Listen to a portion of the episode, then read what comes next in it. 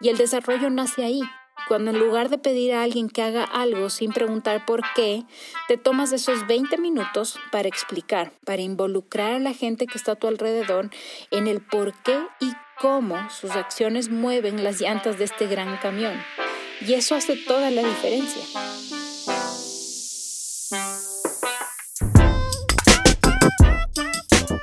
Hola, soy María Vélez. En el Yin de Tu Yang conversaremos de manera íntima y profunda sobre todo eso que te ha impedido romper el techo de cristal, porque el solo hecho de empezar a cuestionarte ya tiene el poder de cambiar tu camino. En este espacio conversaremos sobre el rol de la mujer en los negocios, el balance de la vida laboral y personal, el balance de la energía femenina y masculina y también de esos rasgos de liderazgo que son indispensables para romper las barreras invisibles que te impiden crecer. Hoy quiero conversar de por qué es importante que redefinamos el liderazgo, lo hagamos más equilibrado, más completo y más humano.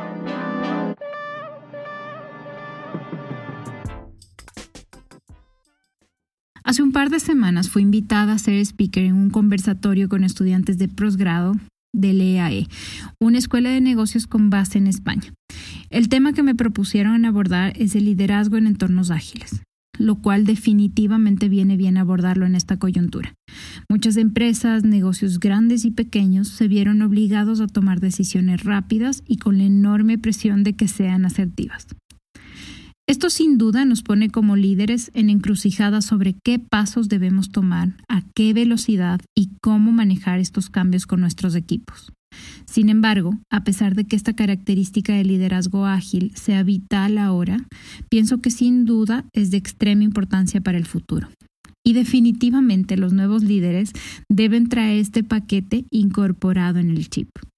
Sin embargo, para poder hablar con propiedad de liderazgo, para mí era súper importante ir a la teoría, a la base de qué es el liderazgo per se. Entonces me embarqué en esta búsqueda de la teoría perfecta con respecto al líder, y a pesar de que a finales del año pasado había dedicado un buen tiempo a leer el libro Good to Great de Jim Collins, que se lo recomiendo sin duda, pero para hacerles un breve resumen. El libro trata de compañías multinacionales o transnacionales que entre los años 80 y 90 se convirtieron de compañías promedio a compañías excepcionales. Y por excepcionales me refiero a compañías que crecieron al menos tres veces más que su industria.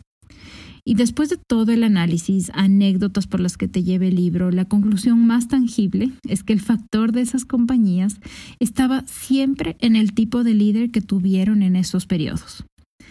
Todos tenían estas características comunes, por decirlo de alguna manera, que tiene siempre un buen líder, pero el factor diferenciador era que estos eran líderes por encima del promedio.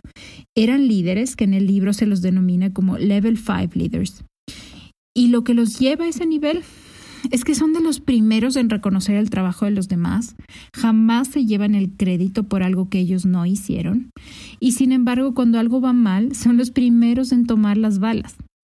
Me sorprendió muchísimo esta definición, en especial porque la consideré cierta desde el instante en el que la escuché. Primero porque no, esas no son características comunes de la gran mayoría de líderes que yo había conocido. Y segundo porque sí, sí conocí en los últimos años líderes de esas características. Lo cierto es que su sola presencia da tranquilidad a los equipos. Son ese tipo de personas que no importa qué tarea les encomiendes o cuánta gente tengan que liderar, van a llevar el camión en la dirección correcta. Entonces tenía ya este hermoso concepto de liderazgo, el cual sin duda era una gran meta personificar y trasladarlo de los libros a la vida real, y tenía estos role models a quienes mirar. Pero eso no me respondía a la pregunta de cómo se llega de aquí a allá. Entonces empecé a mirar más profundo y en especial a encadenar diferente material que había consumido a lo largo de los años. Lo que me llevó de nuevo a estudiar la dicotomía que tiene el liderazgo en cuanto a las energías femenina y masculina. Y a pesar de que lo hemos conversado ya, lo he abordado en mis episodios anteriores, lo estoy conversando activamente en Instagram, esta vez quiero profundizar más y que entendamos juntos qué es lo que compone al liderazgo masculino y femenino. Si pensamos en el líder actual o en el líder promedio, el liderazgo como lo conocemos hasta hoy está principalmente guiado por la energía masculina, esta energía enfocada en el ser, en el ego y por ende en la supervivencia, en la individualidad, y es por eso que muchos de los líderes a toda escala que conocemos hoy son personas que toman decisiones, que te dicen a dónde debes ir, cómo ganar a la competencia, cómo escalar de posiciones, cómo resaltar ante los demás. Pero esto es una posición bastante egoísta, es una posición que excluye a todos los demás que difícilmente escucha opiniones o que revisita sus puntos de vista para actuar. Y cuando hablábamos en el primer episodio de cómo la mujer de alguna manera se ha visto mutilada o sus cualidades de su energía femenina se vieron mutiladas en el mundo de los negocios, es por esto, porque para ascender había que masculinizar el liderazgo. Y sí, sin duda eso llevó a muchas mujeres a convertirse en CEOs, a dirigir ONGs, a crear sus propios imperios, pero a costa de dejar de lado su energía femenina. Y al dejar de lado esa energía femenina, lo que en realidad sucede es que empieza a primar la individualidad versus el colectivo. Y con esto ya no son solo las mujeres las afectadas, son todos los que no caben dentro de la definición estándar. Es toda esa gente que se guía más por su intuición o por su perspectiva que por su propio ego, y por tanto no calza en este modelo ideal de líder.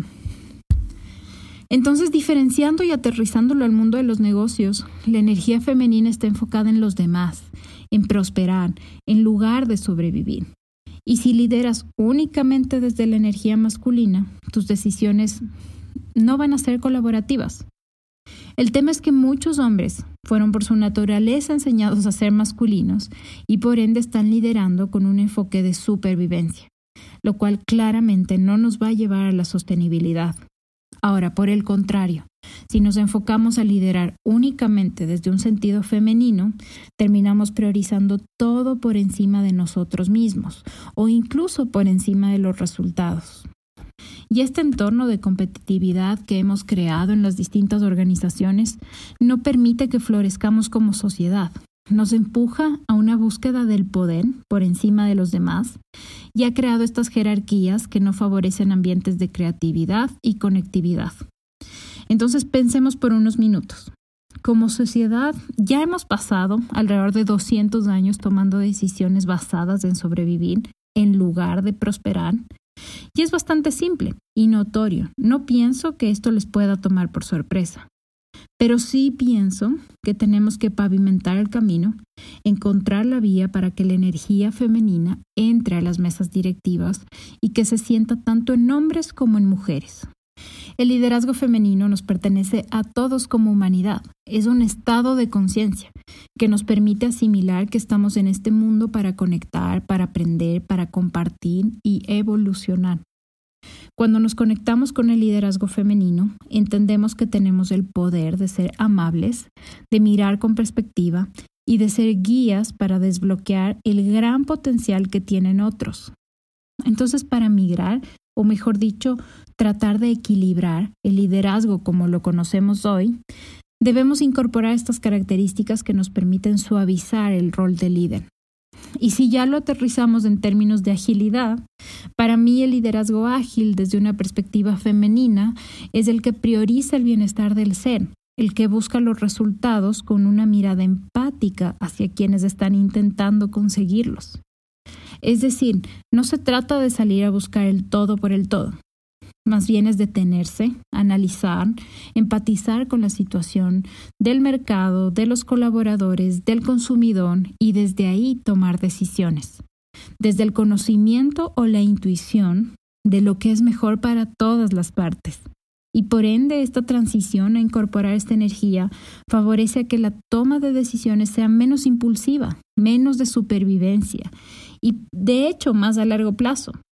Es un beneficio grupal, y eso es lo que me gusta imaginar para el futuro. Un futuro donde dentro de las organizaciones los líderes están enfocados en desarrollar no solo a sí mismos, sino también a los demás. Y desde mi perspectiva, ese es el rasgo principal que un nuevo líder debe tener. Un rol donde puede actuar desde su autenticidad. Y entonces para redefinir el liderazgo es necesario empezar a abrir esos espacios donde lo que se busca es dar, en lugar de recibir, donde tienes las puertas abiertas y te dispones a ser mentor, a abrir camino para los demás. Los líderes, ya ni siquiera del futuro, sino del presente, tienen que estar enfocados en servir. Liderar no se trata del individuo, se trata de la colectividad y de cómo nuestra presencia ayuda a los demás.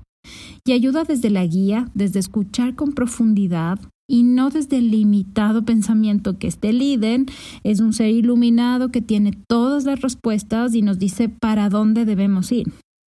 Y ahora que lo pienso, para eso nació este espacio, para dar, porque no tiene sentido que lo que una mujer aprenda y le ayude a mejorar no sea entregado a las demás. Así que hay pasos concretos que podemos dar en términos de equilibrar la balanza de liderazgo. Y entendiendo que desde la perspectiva global, muchos de los líderes en altas posiciones están enfocados en dirigir y sobrevivir, quiero dejarles tres pasos básicos que deberíamos incorporar para ponerle este peso un poco más equilibrado a la balanza. El primero, escuchar, pero hacerlo de manera activa y profunda. Y al escuchar, intentar ponernos en los zapatos de los demás, de los que vemos y de los que no, del que está en la oficina, pero también del que está afuera, en los pies del cliente, del consumidor, de toda esa gente a la que desde nuestra posición buscamos servir. El segundo es tener una perspectiva de comunidad.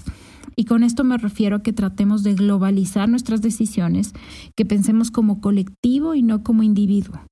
Esto nos va a llevar a que creemos un mundo más sostenible, donde los recursos pasan de ser limitados a abundantes. Y si antes creamos un sistema que nos enseñaba lo contrario, esta es la generación que lo puede cambiar. Finalmente, centrarnos en desarrollar, en no quedarnos en la mina del conocimiento sin compartirlo con los demás. Todos y cada uno de nosotros tenemos algo que enseñar, algo que aunque nos resulte evidente, no todos lo entienden igual.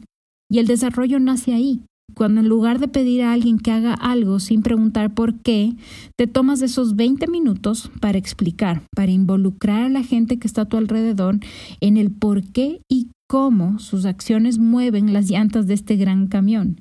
Y eso hace toda la diferencia.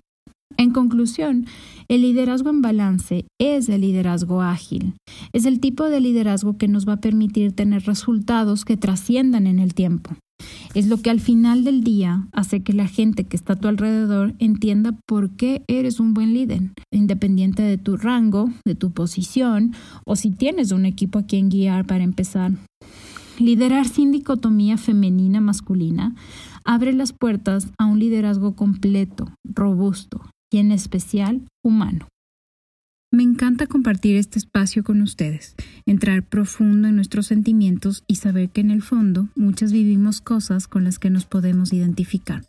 Si te gustó este episodio, compártelo con alguien a quien le pueda servir usando el link marieveles.com slash podcast. También puedes seguir al Yin de tu Yang en Spotify o suscríbete en tu aplicación de podcast preferida. Mencióname en Instagram con el aprendizaje con el que más te conectaste. Para más anécdotas, vivencias y experiencias del día a día, no olvides conectar conmigo en arroba marieveles.m. Estoy segura tenemos mucho que compartir, así que nos vemos por ahí. Que tengas una semana en donde encuentres a esa mujer centrada, equilibrada y brillante. Hasta la próxima.